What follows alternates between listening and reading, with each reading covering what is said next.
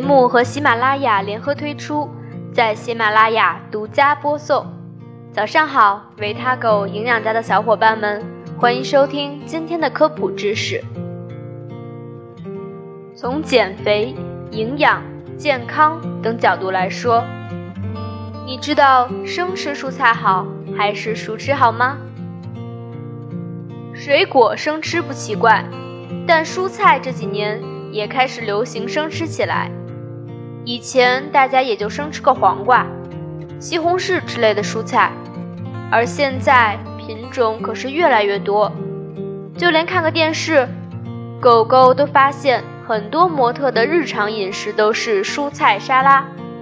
不知道从什么时候开始，生吃蔬菜成了健康瘦身新的代言人。但是，生吃蔬菜真的就比蔬菜熟吃要好吗？狗狗想说，这可不一定哦，具体得看你如何吃了。一，生吃蔬菜有哪些好处？第一点，营养不易损失。一说蔬菜生吃，很多人第一个想到的就是很多营养成分不会因为加热而被破坏。身体可以相对全面地获取其中的营养成分，像蔬菜中丰富的维生素 C 就是典型的不耐热营养素。另外，一些蔬菜中还含有活性成分，比如洋葱，含有一种叫杀菌素的活性成分，具有杀菌抑菌、刺激食欲、帮助消化、预防感冒等作用。但炒熟后的洋葱这一成分会完全失活。除了洋葱，很多蔬菜都含有一些具有激发人体免疫力、提高人体抗病的活性成分，但大多数呢都具有不耐热的特性。第二点，相对少油少盐。蔬菜生吃中，当属蔬菜沙拉这一吃法。最受大众喜爱，一般的做法就是在其中加入一些沙拉酱、红油以及少许盐来调味。相对于多数家庭的蔬菜烹饪方法，其用油量和盐确实要少很多。这样的吃法不仅有利于发挥蔬菜的养生功效，还能帮助身体预防多种慢性疾病的发生。如果将蔬菜打浆使用，还可以考虑完全不用加盐。这样的吃法特别适合需要控制钠元素的高血压患者使用。第三点，抗营养素和膳食纤维得到保留。蔬菜中含有一些抗营养素和膳食纤维，具有抑制食欲、让人产生较强饱腹感的作用。之前狗狗说，看到电视上模特们经常晚餐就是吃蔬菜沙拉，利用的就是它能量不易超标，还能饱腹的功效。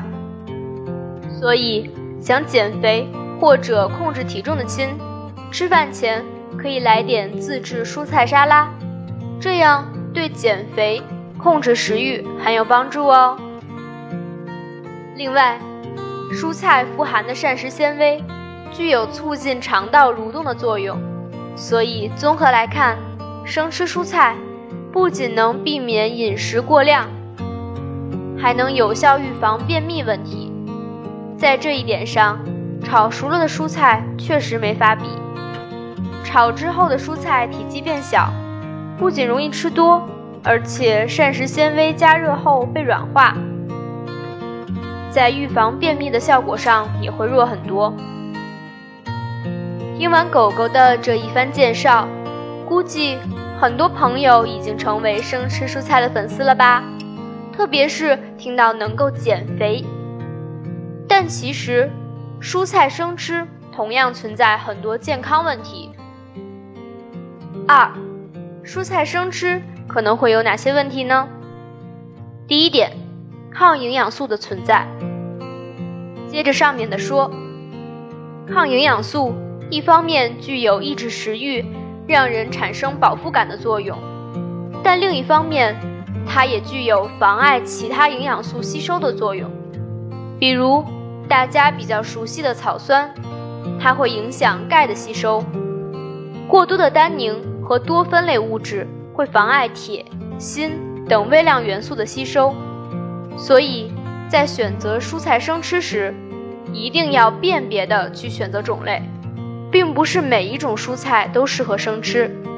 比如菠菜这类有酸涩味的蔬菜，就含有草酸。生吃并不合适。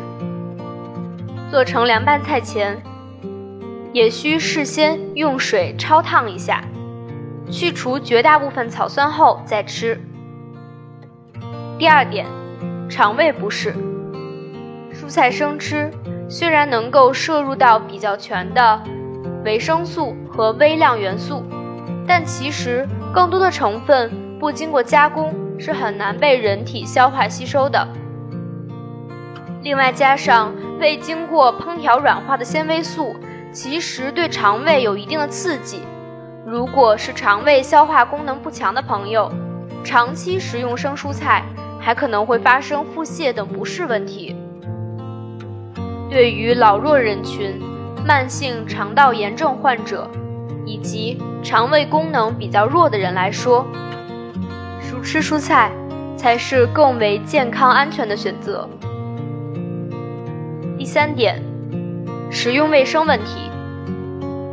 这里所说的卫生问题，首先考虑的就是蔬菜表面本身附着的一些寄生虫、致病菌等危害。有时候清洗不彻底，生吃很容易引起腹痛、腹泻问题。而狗狗要说的第二点卫生问题，是一些蔬菜本身含有天然毒素，像豆角。蚕豆、毛豆等蔬菜含有蛋白酶抑制剂、凝集素、皂带等成分，这些成分可比细菌引起的问题要麻烦得多，稍不注意则可能导致中毒。